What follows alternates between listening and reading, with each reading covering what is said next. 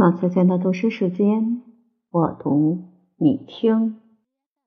海尔·塞拉西皇帝的家族墓地。我记得海尔·塞拉西皇帝，中国上了些年纪的人多半会记得这个皇帝。在西藏阿里高原滴水成冰的操场上，作为普通一兵，我用自己的背包当座椅，正在看电影。在正片开演之前，会先放佳片、新闻简报，它是整个酷寒夜晚的精华所在。正片是放过无数遍的地道战呢、地雷战呢，荧幕上的角色说了上句，所有的观众都会异口同声的说下句，尤其爱接反面人物的话茬儿。政治部门不得不。发出相关指示，要求观影时全场保持肃静，不许出声。命令生效，场内是悄无声息了。但迷离光影中，可以看到众多嘴唇兔子似的整齐蠕动，无声的续着下文。佳片则基本上都是比较新的，那是估计的士兵们通往外界的一道缝隙。我第一次看到了西哈努克亲王的妻子莫尼克公主穿的那么讲究，懂得了什么叫雍容华贵。第一次看到中国有那么多山清水秀的好地方，比身旁银白的雪世界也美很多。第一次看到我们的朋友遍天下，一会儿是越南人来，一会儿是黑人来，一会儿是斯诺来了，一会儿是皇帝来了。一九七一年十月六日至十三日，埃塞俄比亚皇帝海尔·斯拉西一世访问中国。十月八日，毛泽东主席会见了他。新闻简报里这样说，并播映出相关影像。我第一次见到了一个活皇帝的模样。在此之前，我以为所有的皇帝都躺十三陵或类似的地场了。我对此皇帝的相貌大感失望。他没有穿宫里五颜六色的衣服，而是着西装。他一点也不高大，和身材魁梧的毛泽东主席相比，体量似乎只及伟人的一半。再者，我对毛主席肯接见一个皇帝深感困惑。皇帝不是反动派吗？辛亥革命最伟大的贡献，不就是把皇帝赶走了吗？为什么中国的皇帝是反动派，外国的皇帝就成了座上宾？难道只有中国的皇帝坏，外国的皇帝就是好的吗？这件问题萦绕在一个十几岁的女兵头脑中，一团乱麻。散场的时候，我们拎着自己沾满土的背包往回走，趁着月黑风高，我问一个老兵：“你说？”照片里的皇帝是真的吗？老兵在星光下翻着白眼说：“当然是真的，人民日报登过这消息，那能是假的吗？”我说：“可皇帝是封建统治阶级，是被打倒的坏人。”老兵说：“毛主席见的人能是坏人吗？别瞎说。”我说：“刘少奇什么的，毛主席以前也是天天见的。”老兵口气有些森严地说：“我看你有点反动。”我吓得缄口不言，只是糊涂的更深了。从此，我记住了这个皇帝，连同我的恐惧和惶惑。四十多年过去了，恐惧不在了，恍惚不在了，但疑惑仍然在。这个皇帝究竟是何许人也？我对他的认知比我年轻时一点没见增多。人到老年是一个心理还债的年纪，这个债就是我们年轻时的好奇与不解。如果把它们搞清楚了，便化为了见识、心安；如果还顽固的在那里悬吊着，就成了风干的葡萄。狐狸哪怕老了，也很想尝一尝。我在埃塞俄比亚的圣城拉利贝拉参观完了岩石教堂。从深陷地下的教堂甬道往上爬，突然看到一个白色的身影，依靠着一座砖红色的碉堡样建筑物，凝神在看一本书。我问圣袍男：“这是什么人？苦修者吗？”圣袍男的敬业精神非常好，他一时也拿不准这个人的身份，就走过去，热情的打了个招呼，欲同那人攀谈。那人似乎不喜欢自己的清修被搅扰，简单回复着，明显露出无意深谈之态。圣袍男礼貌的同那人告辞，回到我身旁，但也无语。待走出了一段路程，出了那人视野，圣袍男对我说：“他是在凭吊。”我说：“凭吊谁？”圣袍男低声说：“海尔塞拉西皇帝。”我说：“为什么在这儿？”圣袍男说：“这里是皇帝的家族墓地，埋着他的祖先。”我回头张望，那栋砖红色的建筑显得很魁伟、庄严肃穆。我说：“海尔塞拉西皇帝也埋在这里吗？”圣袍男说：“不，他安葬在首都亚的斯亚贝巴的大教堂里。”我说。埃塞俄比亚人民众如何看待这位皇帝？圣陶男说：“别人怎样看，我不能说，但我……”他顿了一下，哽咽说：“我认为他是一个好皇帝。”说这话的时候，正好一束阳光打在他的脸上，我看到他的眼眶里有泪水，被夕阳染红，眼白有血丝缠绕。我对这位皇帝的生平顿时生出了浓厚的兴趣。他在位四十四年，与埃塞俄比亚的近代史密不可分。在他逝世几十年之后，还有普通民众为之含泪，不可不查。请容我稍微把话题扯远一点。圣经旧约和古兰经都提到十八女王对所罗门王的访问。埃塞俄比亚人坚定地认为，十八女王就是他们的马克达女王。埃塞俄比亚王朝的神话里说，马克达女王拜见所罗门王之后回国，生下了一个儿子，名叫麦纳克里，意为智慧之子，是所罗门王的血脉。这儿子后来就成为孟尼利克一世，去耶路撒冷朝觐过他的父亲，并带回了约柜。所罗门王朝在埃塞俄比亚的统治延续了五个世纪，经历了五十八个所罗门血统的皇帝。所罗门王朝的正式国名是阿比西尼亚，一般认为这个名字来源于阿拉伯语，意为混血，其意不言而喻。海尔塞拉西一世出生于一八九二年七月二十三日，那时他的名字叫塔法里。塔法里的父亲是马康南公爵，为当时埃塞俄比亚皇帝蒙尼利克二世的侄子，官职是某省的总督。塔法里幼年丧母，个子矮小，性格刚强机智，智商高，聪慧过人，且军事技术高超，善于骑射，深得父亲宠爱。他的记忆力也极好。跟随法国传教士学会了法语。由于出众的才能，他二十一岁时被皇帝召入宫中，成了王储埃亚苏的伴读。一九一一年，年方十九岁的塔法里就被任命为哈拉尔省总督。一九一六年政变后，他拥护蒙尼利克二世的女儿祖迪图担任女王。并担当起了皇储兼摄政王的重任。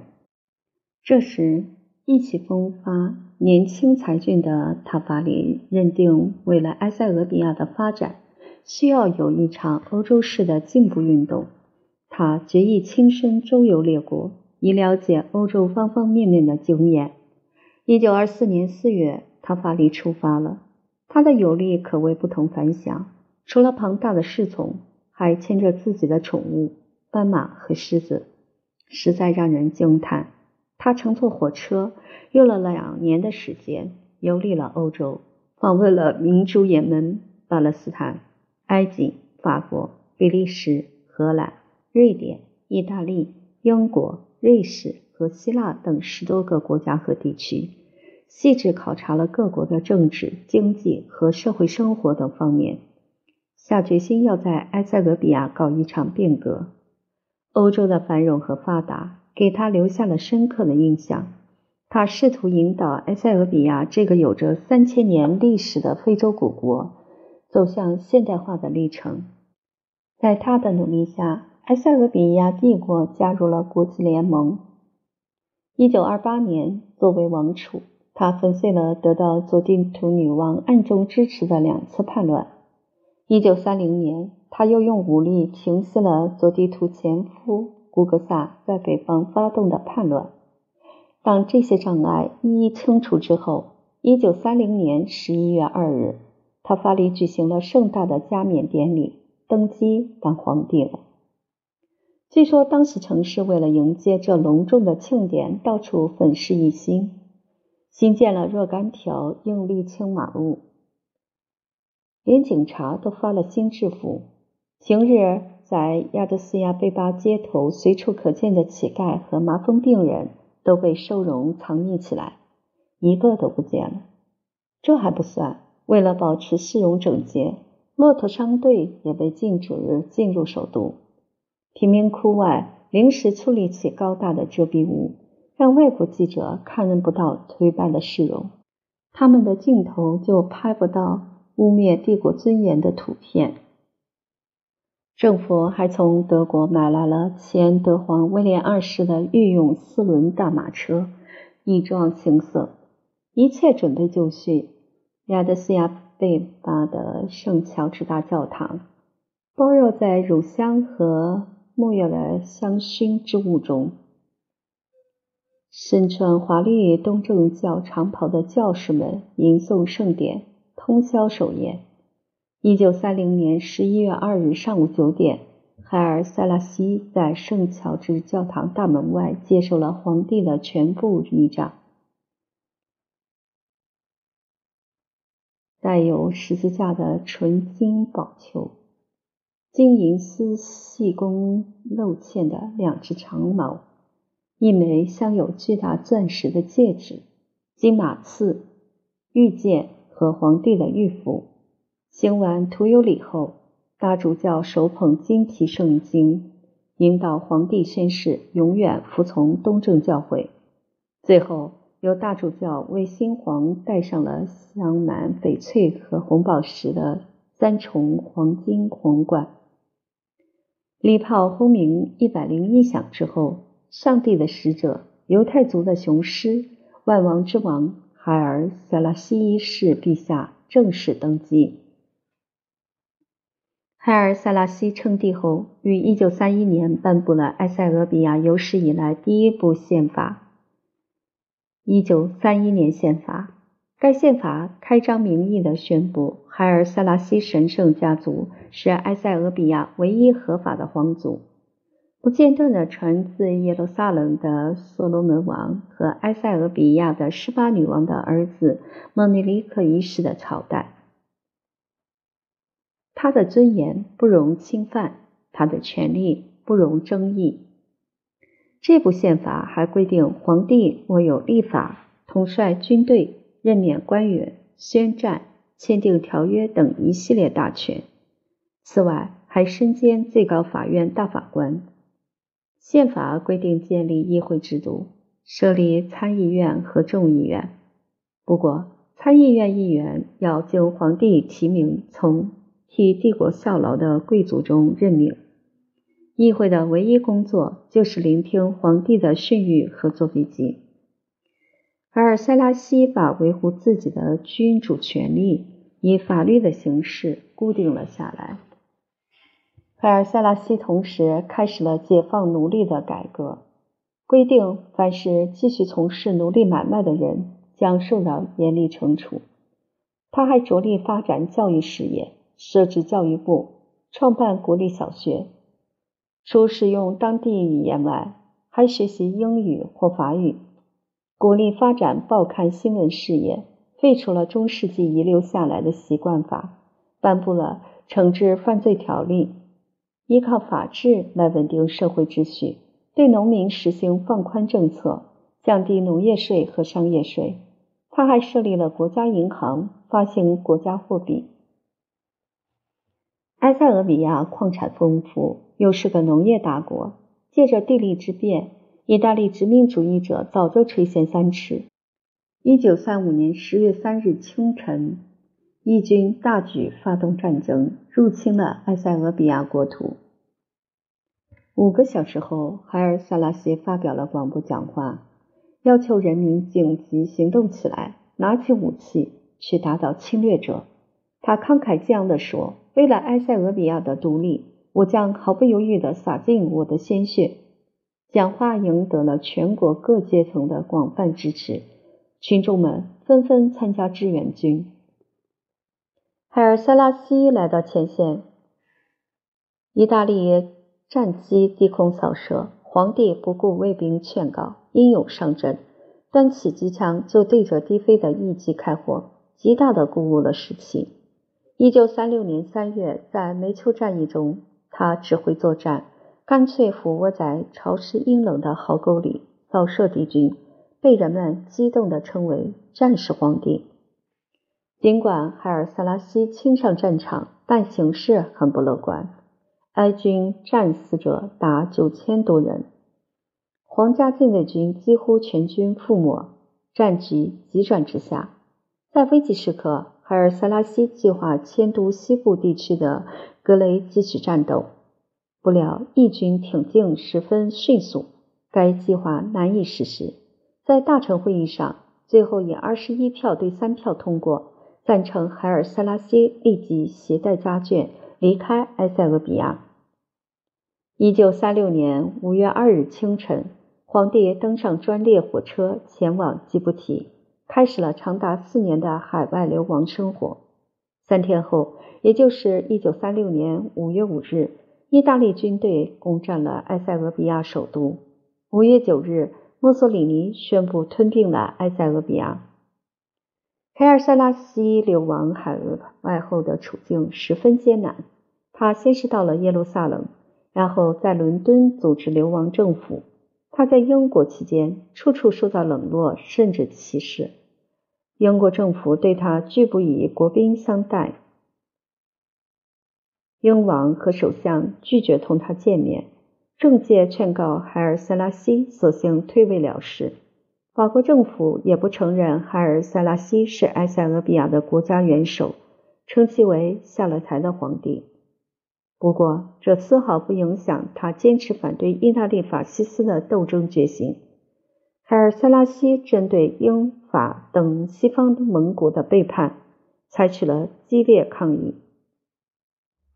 他于1936年6月、1938年5月，先后两次前往日内瓦参加国际联盟大会，发表慷慨激昂的演说。他会说流利的法语和英语，不过。海尔萨拉西还是选择用祖国的阿穆哈拉语发表讲话。他回顾了战争爆发的过程，叙述了意大利帝国的无区别轰炸和毒气袭击，回顾了国联所做的裁决。在结尾时，他向全世界发出质问：“我是在捍卫所有正在受到侵略威胁的弱小民族的事业。曾经对我做出的诺言，现在变成了什么？”我将给人民什么样的答复？上帝和历史将会记住你们的判断。今天是我们，明天就可能轮到你们。演说的效果很棒。海尔萨拉西在全世界面前展示了埃塞俄比亚人民抗击侵略者的决心。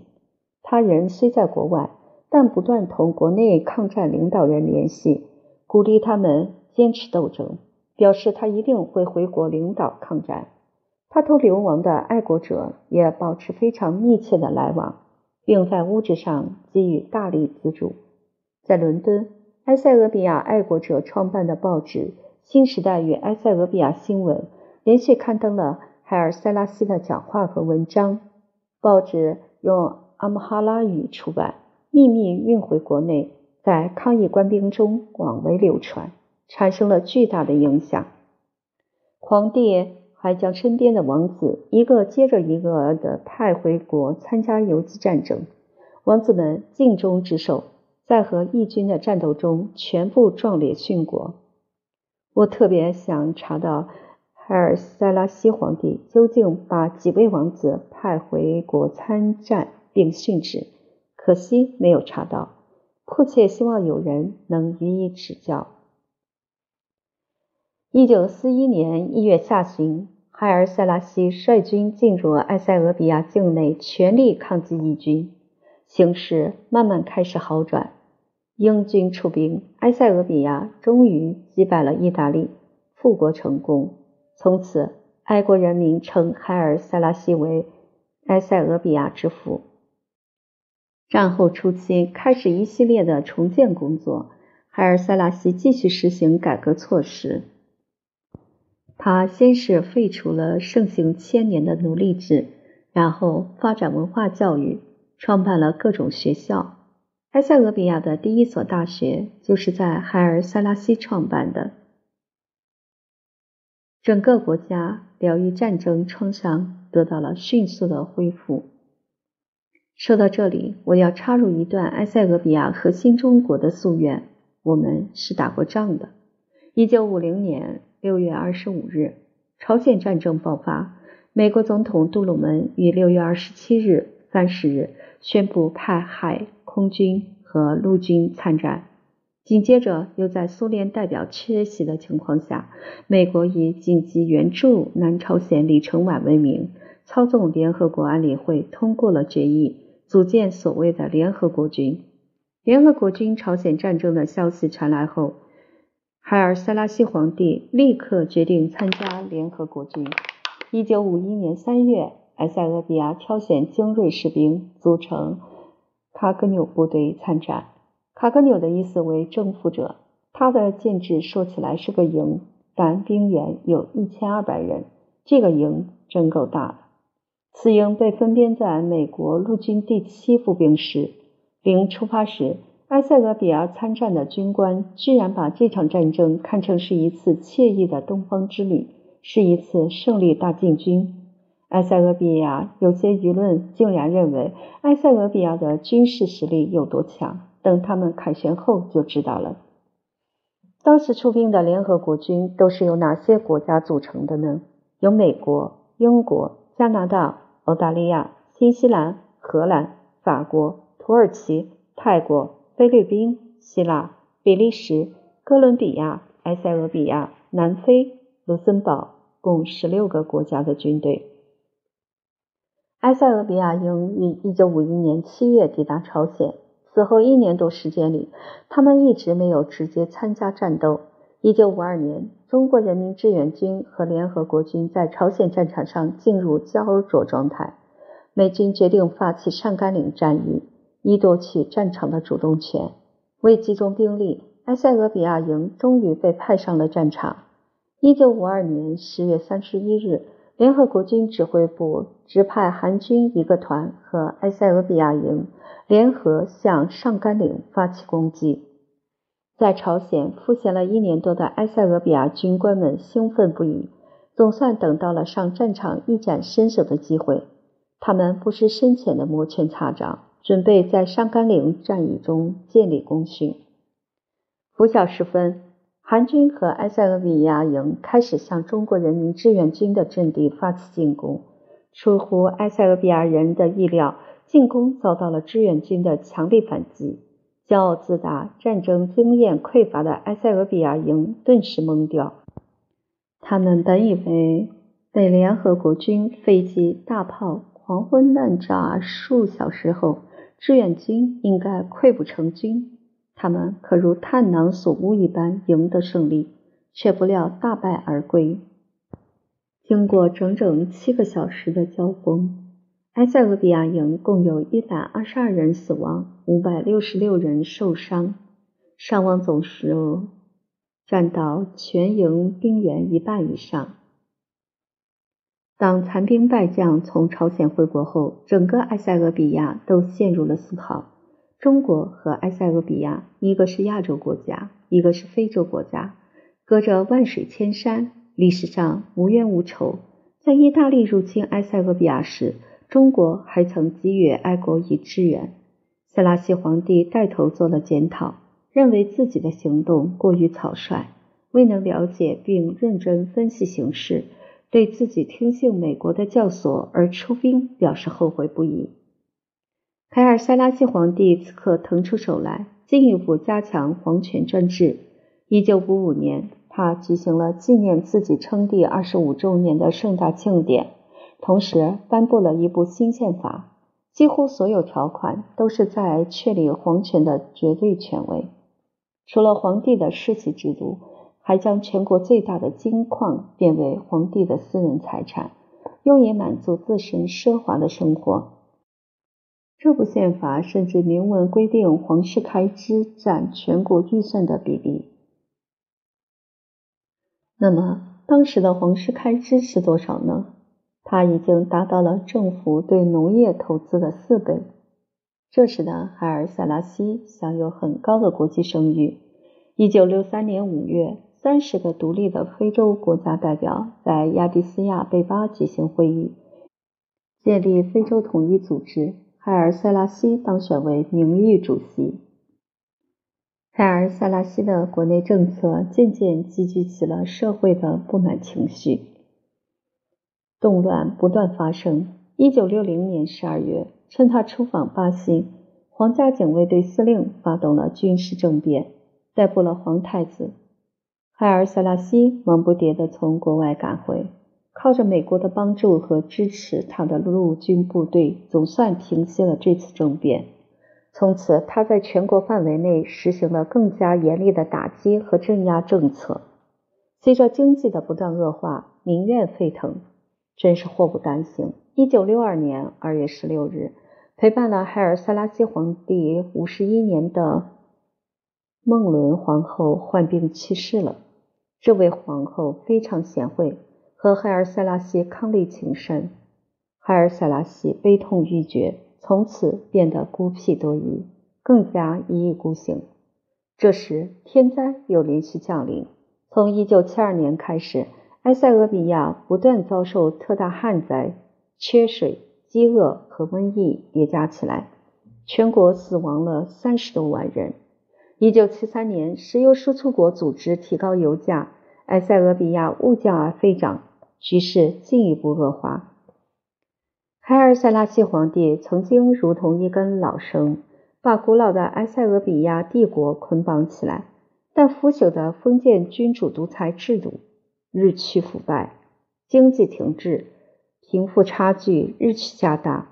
一九七四年二月，埃塞俄比亚爆发了内乱，学生罢课，工人罢工，军队也参加进来，发生了大规模的兵变，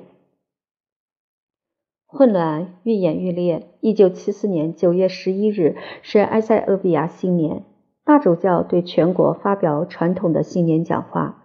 破天荒第一次没有祝福皇帝和他的家人，而是祝愿军事委员会取得成功。接下来的电视节目播出了埃塞俄比亚的全国大饥荒的情景。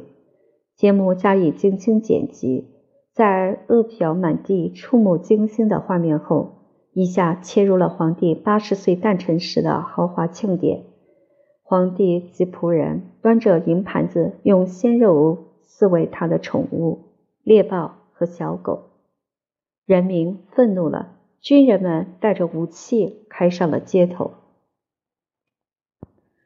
九月十二日早上，十名军官前往坦克和机枪重重把守的金皇宫，通知在位四十四年的海尔塞拉西一世皇帝，他已经被军事委员会废除，被指控滥用权力、年迈、缺乏管理能力和盗用人民的财富。老皇帝面无表情地坐在椅子上，军人们开始反复追问：“你在瑞士银行的二百亿美元存款藏在哪里？”海尔塞拉西在位的四十四年间，埃塞俄比亚全部国民生产总值为二十亿美元。据说老皇帝对军官说：“你的数学学得多么可怕呀！”老皇帝手上的一枚刻有圣乔治屠龙图案的戒指被搜走，戒指里有个机关，打开之后发现里面藏着一枚小钥匙。军事委员会非常兴奋地宣布，发现了皇帝在瑞士存钱的保险箱钥匙，并聘请密码学家来破译戒指图案的含义。不过后来遗憾地发现，这个钥匙的作用只是用来打开国务大臣送来的公文箱。海尔塞拉西从此便被政变头领门克斯图软禁在皇宫里，密不示人。世界上的很多组织与个人都曾设法营救海尔塞拉西，均未成功。一九七五年八月二十八日，埃塞俄比亚军事委员会向全国宣布，八十三岁的海尔塞拉西一世皇帝头一天晚上因病在睡梦中去世。这是真的吗？这是谎言。海尔塞拉西是被军人们用毛毯闷死的。门格斯图上校和他的几个亲信站在一旁，不动声色地观看了这出惨剧。为什么要用毛毯呢？因为他们害怕这个自称是所罗门和施巴女王嫡亲血脉的老皇帝真的具有刀枪不入的护身法术。老皇帝虽然年迈，但是力量惊人。他在三名身强力壮的士兵手下挣扎了大约二十分钟。最后高喊了一声“圣灵啊”，才一动不动了。门格斯图认真地查看了皇帝的尸体，摘下了他右手上的所罗门王戒指，把它戴到自己手上，然后让士兵用毯子将老皇帝卷起来，外面用绳子捆牢，埋到皇宫院外的一个深坑中。根据门格斯图的命令，在尸体上盖了一个厕所。一九九二年，海尔塞拉西的遗骨被人们从门格斯图所建的厕所下面小心翼翼地发掘出来。二零零零年十一月五日，在亚的斯亚贝巴的圣三位一体大教堂，为这位所罗门王后裔最后一位在位的埃塞俄比亚皇帝举行了盛大而隆重的葬礼。当皇帝的棺木在主教和教士们的簇拥下，缓缓地经过十公里的亚的斯亚贝巴大街时，很多人放声痛哭。保罗斯大主教举行了东正教的万灵仪式。海尔萨拉西皇帝和从教堂地下墓穴中移出来的孟伦皇后遗体安放在大理石棺里合葬。门格斯图上校何许人也？他的父亲是奴隶。他的肤色比一般埃塞俄比亚人要黑得多。他自幼便为自己的皮肤黑而自卑，埋下了复仇的种子。他曾说过，在这个国家，一些贵族把黑皮肤、厚嘴唇、卷起头发的人说成是奴隶。现在，我让每个人都清楚，我很快就要把这些无知的人打倒，让他们粉身碎骨。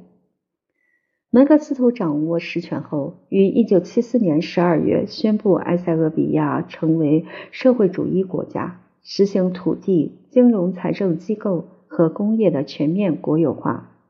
1977年2月3日，在临时军事行政委员会的一次常务委员会会议上，门格斯图枪杀了塔法里本体，自任军事委员会主席和国家元首。从此。他在埃塞俄比亚实行军事化集权统治，大量屠杀异己。一九九一年五月，埃塞俄比亚人民革命民主阵线对门格斯图政权发动了最后攻击。五月二十八日，门格斯图带着五十名亲信逃到津巴布韦避难。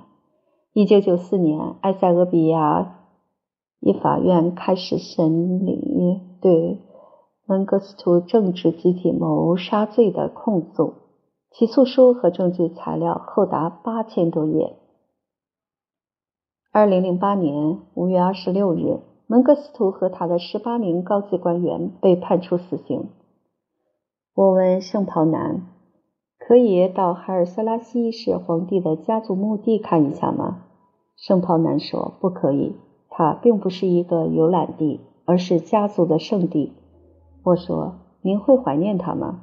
他非常肯定地说：“是的，海尔塞拉西一世皇帝反抗法西斯，争取独立，试图消灭封建制度，引进西方民主体制。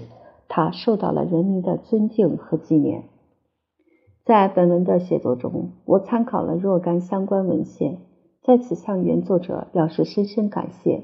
如有不确之处，恳请指教，不胜感激。最后，用一篇有关埃塞俄比亚的故事来做结尾。两个欧洲人来到埃塞俄比亚，他们到处奔走，绘制地图。欧洲人工作结束了，埃塞俄比亚的皇帝在皇宫宴请他们。并赠送了贵重的礼物。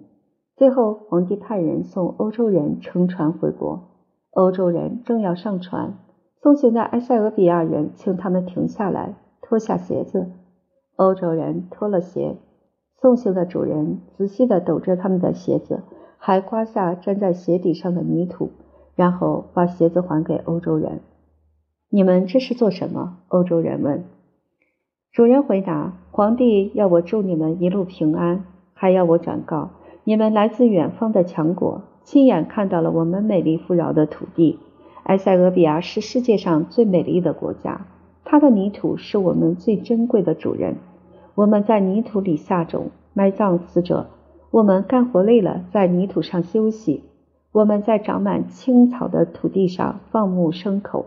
你们在我们的国土上翻山越岭。”穿森林，过草地，所走过的路都是我们祖先的脚在泥土上踩出来的。埃塞俄比亚的泥土比我们的父母兄弟还要亲。我们款待你们，赠送了贵重礼物，但泥土是埃塞俄比亚最珍贵、最神圣的东西，我们不能给你们，一点儿也不给。我以前听过这个故事，对里面出现的皇帝没有太在意。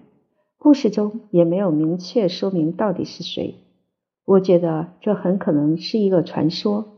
现在我觉得这个皇帝或许就是海尔·塞拉西一世吧。